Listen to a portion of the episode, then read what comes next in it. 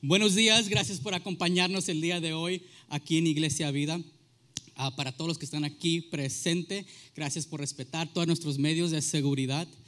Eh, tenemos un equipo, awesome team que nos ayuda a mantener todo sanitized y limpio para que estén aquí con la seguridad. Eh, para los que se nos están mirando online, gracias por, por ah, compartir un poco de su tiempo con nosotros aquí el día de hoy. Para ambos grupos, este es su último recordatorio que este jueves es el día de acción de gracias. Así que hagan sus compras hoy. Por el amor de Dios, no se esperen hasta el último minuto. Hagan sus compras hoy. Ahí nos vamos a ver en la tienda, ¿no? Peleándonos por el último pavo. Ah. Y luego sigue el viernes negros ahí por la tele. Ah. Enemigos, nos compartimos bien amigos aquí en la iglesia, pero que no se trata de las ofertas. Em, pero qué rápido se ha acabado este año. No, esta semana ya es el día de acción de gracias y luego sigue la Navidad, el Año Nuevo y ya está encima de nosotros el fin de año. Y yo estoy exageradamente emocionado y agradecido de que este año por fin ya se va. 2020 va, bye. ¿A poco no? ¿No están de acuerdo conmigo?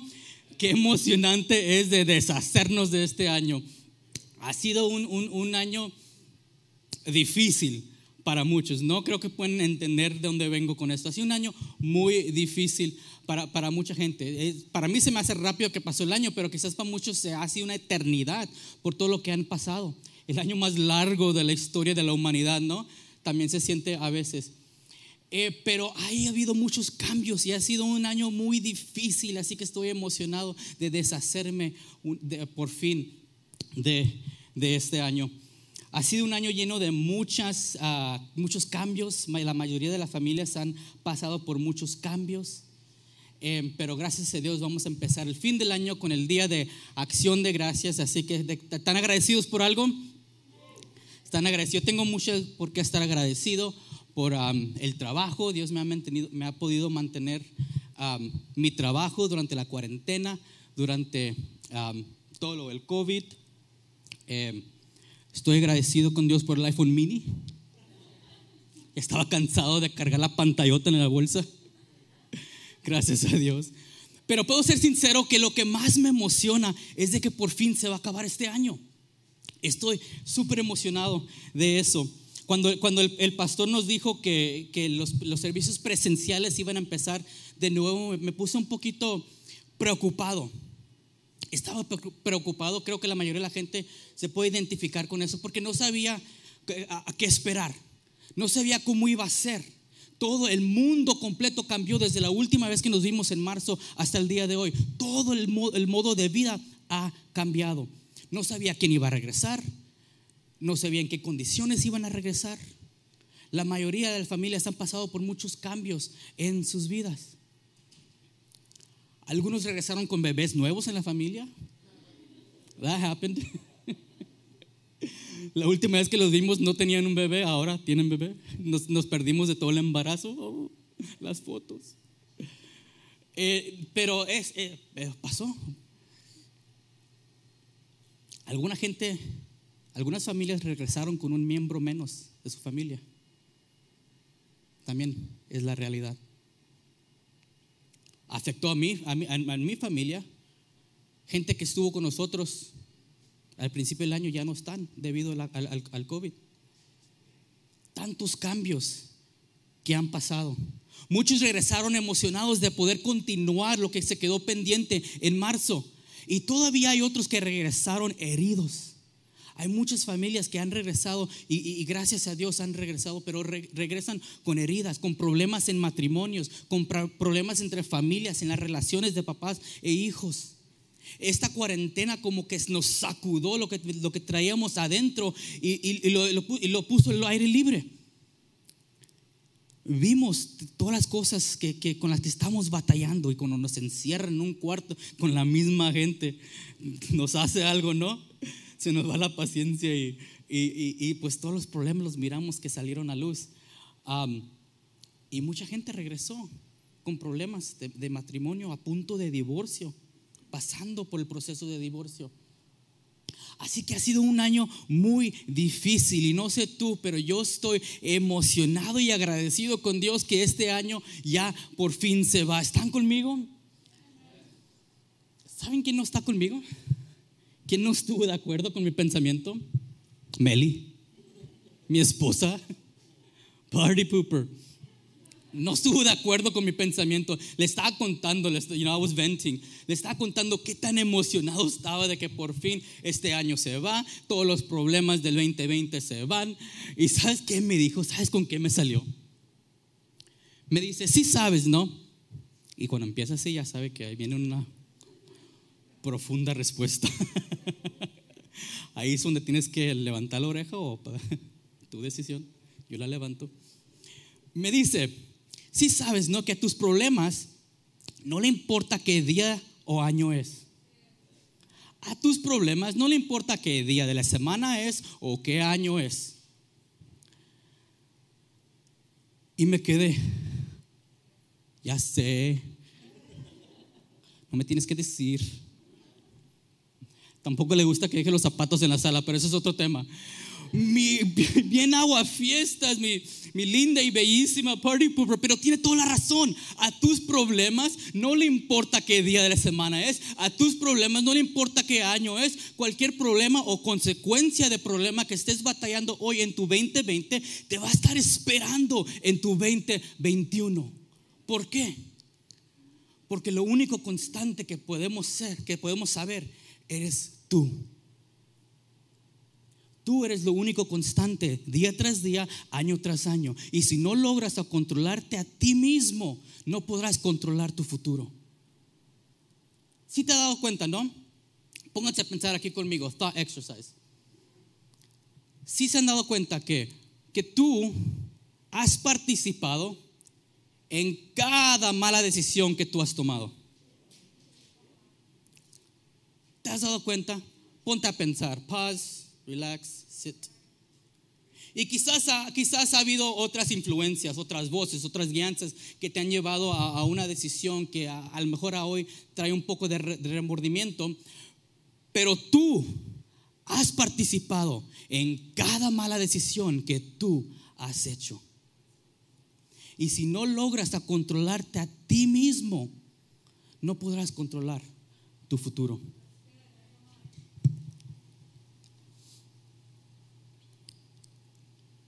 ¿Dónde me quedé?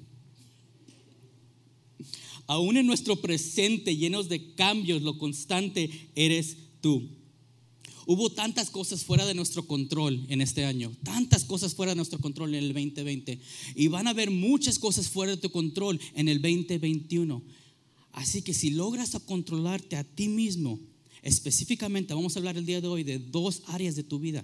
Si logras a controlar a dos áreas de tu vida, puedes empezar a confrontar tus problemas, a controlar tu futuro y a controlar las consecuencias de los problemas que te lleguen.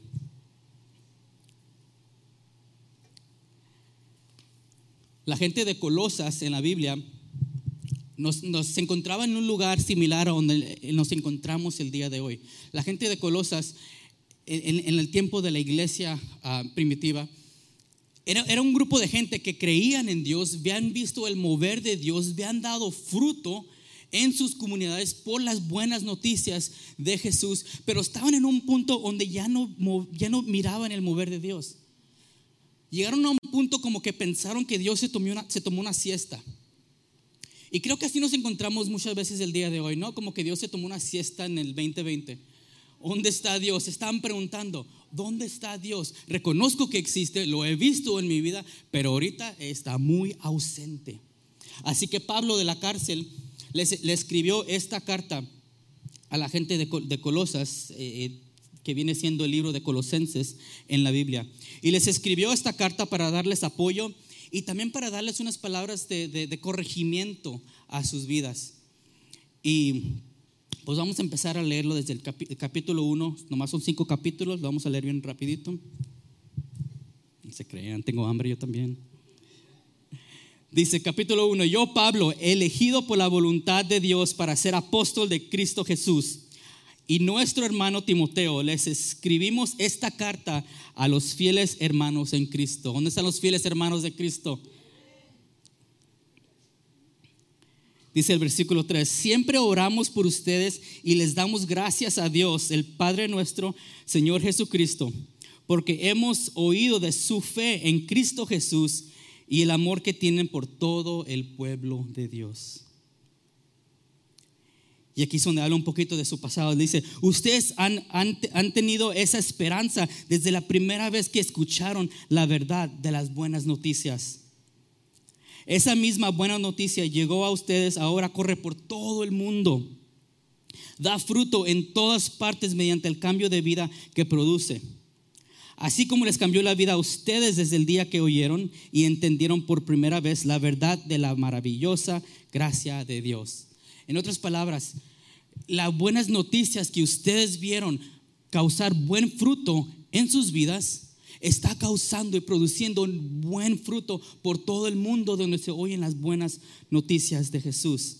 Así que aquí viene la primera sugerencia de Pablo a los colosenses. Así que, versículo 9, así que desde que supimos de ustedes, no dejamos de tenerlos presentes en nuestras oraciones. Imagínate el apóstol Pablo orando por ti directamente. Le pedimos a Dios, aquí está la oración de Pablo, a una gente muy similar como la de nosotros el día de hoy, pasando por cosas muy similares a las que tú y yo estamos pasando el día de hoy. Esta es la oración de Pablo. Le dice, le pedimos a Dios que les dé de pleno conocimiento de su voluntad y que les conceda sabiduría y compresión espiritual. Lo que Pablo más le pedía a Dios para el pueblo confuso de Colosas era sabiduría y comprensión espiritual. A esto le llamamos madurez. La primera área que tú tienes que tomar control de tu vida es tu madurez personal. Y, no voy a diferenciar entre madurez espiritual y madurez personal, corporal. Eh, la madurez es madurez. Porque todo lo que pasa en el físico afecta a lo espiritual y todo lo que pasa o no pasa en lo espiritual, siempre se ven los buenos frutos o los malos frutos en tu vida personal. Así que lo que tú tienes que tomar control en tu vida para poder tomar control de los problemas o consecuencias de problemas que estés pasando es tu madurez. Y la madurez viene por la sabiduría. Para poder controlar tu futuro necesitas sabiduría y comprensión espiritual. Porque la sabiduría y comprensión, comprensión espiritual produce madurez en ti. Puede ser un poco frustrante vivir con gente inmadura, ¿verdad? Eh, no miren al que está sentado al lado. Puede ser un poquito frustrante vivir con gente inmadura. Porque están de acuerdo que la, madurez o falta de madurez no tiene nada que ver con la edad, ¿verdad? Hay mucha gente, muchos adultos que son adultos por las vueltas que le han dado al sol, pero su, eh, pero su mentalidad o madurez es como de, un adolescente. Y, no, no, tiene nada que ver ser un adolescente. Me encantan los adolescentes, trabajo con los adolescentes. Pero un, adolescente a la edad de 40 como que ya no, ya no queda, ¿verdad? Como que no, pues ya limpia tu cuarto. Ya no queda, ¿verdad? Y, más que eso, la gente inmadura te roba la energía. ¿No te ha pasado eso que te, que te juntas con alguien inmaduro y te sientes, ah, ¿qué pasó? Te vas para otro cuarto y ¿qué, pasó conmigo? Se te va la energía, te roba todo, es, es, es causa eh, te, quita de ti estar rodeado con gente inmadura. Así que si tú eres una persona inmadura, eh, it's okay, nomás tienes que realizar eso para el bienestar de tu familia. Pero por si no lo sabían, aquí les van unas señas de la gente inmadura. No, la gente inmadura no piensa en los, en los demás, todo se trata de ellos. Atraen la atención sobre sí mismo en momentos inapropiados. ¿Quién conoce a una persona? No, no Atraen atención a sí mismo en momentos inapropiados. le ponen mucha importancia sobre su imagen, se ponen en la defensiva cuando les mencionas algo. Les dices, hey, no, no me gustó cuando respondiste de esa manera. No, pues tú no hubieras hecho. Tomás una plática aquí. ¿Qué pasó? No aceptan sus errores ni toman responsabilidad, solamente ofrecen excusas. La gente inmadura son los mejores para buscar excusas. Si alguna vez te encuentras en necesidad de una excusa, busca una, persona inmadura. Son impulsivos, impulsivos en su hablar, impulsivos en su comportamiento, actúan sin pensar en las consecuencias son impulsivos. Si diariamente te buscas, te encuentras teniendo que pedir perdón por algo que hiciste o algo que dijiste, quizás seas una persona inmadura. Al contrario, la Biblia nos enseña que la sabiduría endulce nuestra vida. La gente inmadura te roba la energía, pero la gente madura, llena de sabiduría, ¿no te ha tocado estar con ellos? Platicar con ellos, sales, sales de esa junta oh, wow, bien motivado para confrontar todo lo que te, te venga en la vida, ¿verdad? Te llena el alma, te llena tu espíritu. La Biblia dice que la, la sabiduría de una persona madura es endulce tu alma. Imagínate que puede ser la sabiduría y tu madurez en tu hogar. Las investigaciones científicas nos dicen estas son encuestas que científicos seculares, no basados, no andaban buscando una respuesta de la Biblia. Dijeron, hay que estudiar la madurez. ¿Qué, qué, qué beneficio hay de la madurez?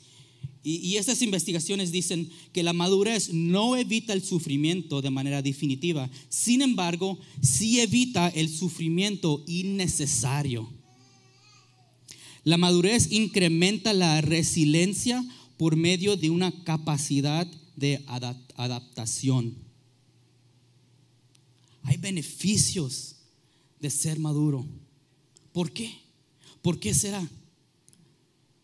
Porque la madurez que viene de la sabiduría produce cosas en ti que se ven los resultados en tu alrededor.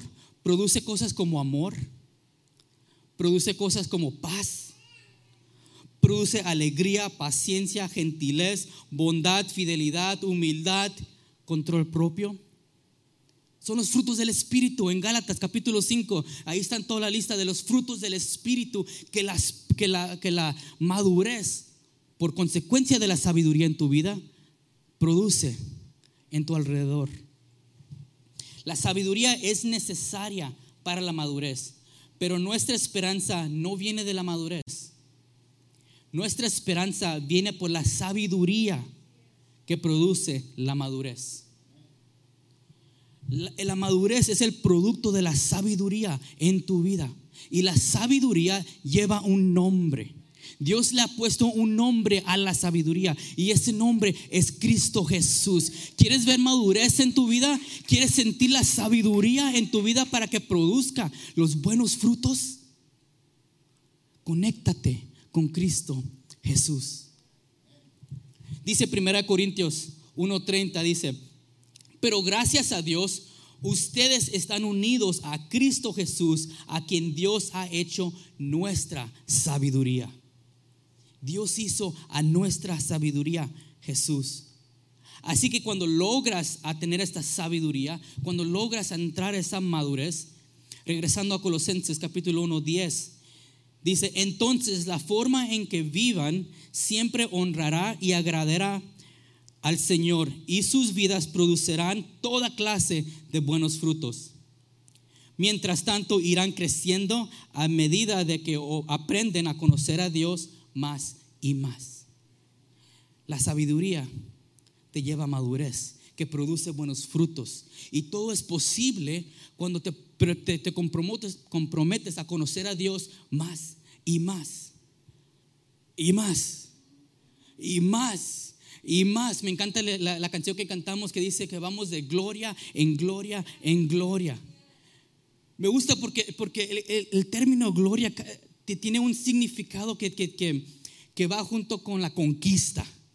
Y para haber conquista tuvo que haber un problema o un conflicto. Así que en ti está la habilidad, dependiendo en tu relación con Dios, si tú vas de problema en problema en problema o de gloria en gloria y en gloria. Nuestra sabiduría y nuestra esperanza viene de Jesús. Nos lleva esto al, al segundo punto. La primera área que tienes que controlar en tu vida es tu madurez personal. La segunda área en tu vida que tienes que controlar es de tu constancia. Tienes que tomar control de tu constancia. Dice el versículo 11. También pedimos, aquí está el otro pedido de Pablo para un pueblo como Colosas, que es muy parecido a lo que estamos pasando el día de hoy.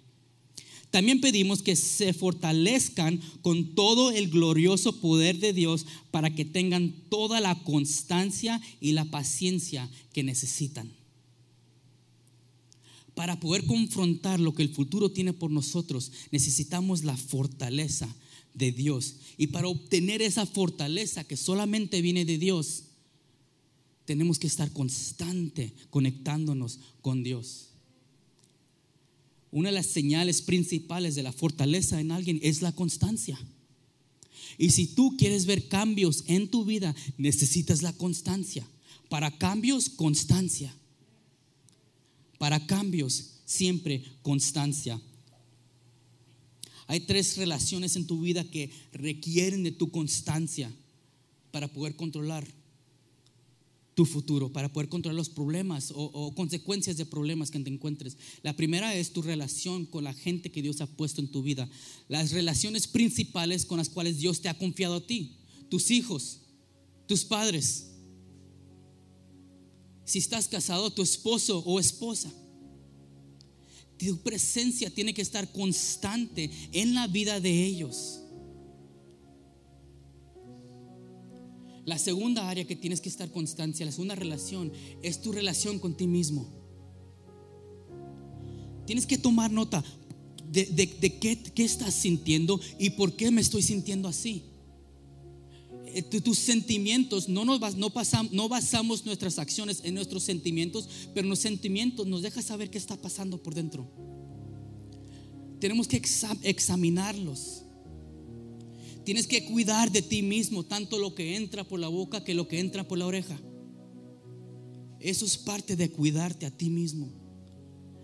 La tercera relación y la más importante de todas es tu relación con Dios. Porque todo, absolutamente todo fluye de tu relación con Dios.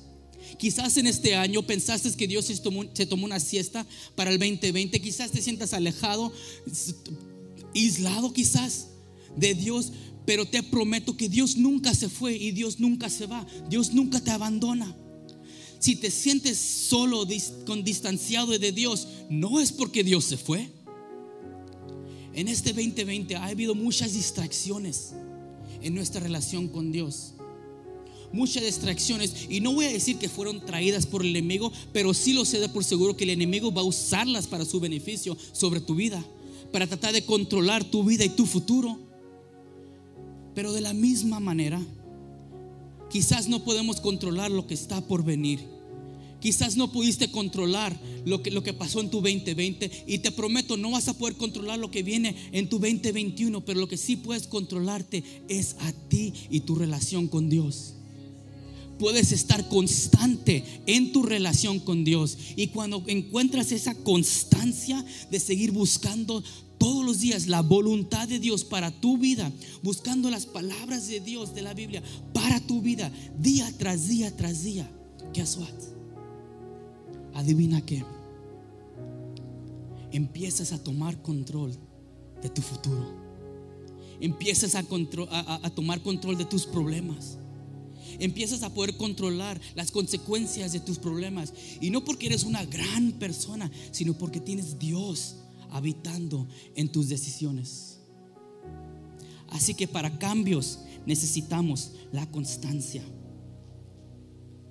Para terminar, dice el versículo 13, pues Él nos rescató del reino de la oscuridad, hablando de Jesús, y nos, trasladó al reino de su Hijo amado, quien compró nuestra libertad y perdonó nuestros pecados.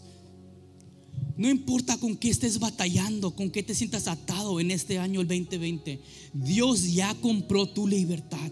No importa qué consecuencia de, de, cualquier pecado hayas cometido en tu 2020, Jesús ya pagó por tu perdón. Nuestra libertad, nuestra madurez, nuestra constancia la vas a encontrar en Jesús.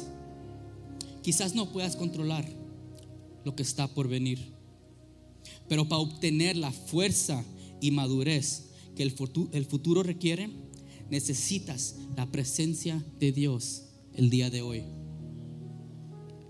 Y lo más bonito de todo es que no nos tenemos que esperar hasta el 2021. No nos tenemos que esperar. Dios viene a obrar en tus vidas desde hoy. El poder y la fortaleza de Dios puede ser parte de tu presente el día de hoy. Así que nuestra esperanza no viene de un año nuevo. Nuestra esperanza no viene de que se acabe este año. Nuestra esperanza, empezando de hoy, viene de Cristo Jesús. Padre, te damos gracias, Señor. Gracias porque tú nos amas. Gracias porque tú siempre nos persigues día tras día, Padre. Te pido que tú les des la fortaleza, Señor, la habilidad, el deseo, Señor, de todos los que estén aquí, de todos los que nos estén mirando online, Señor. De que ellos tengan esta, este deseo, esta pasión, Señor. Que ellos quieran conocerte a ti más y más cada día. Que puedan reconocer que nuestra esperanza, no nomás para el futuro, pero para el día de hoy, no vienen las cosas externas, Señor, pero viene una relación contigo. Te damos gracias en el nombre de Jesús.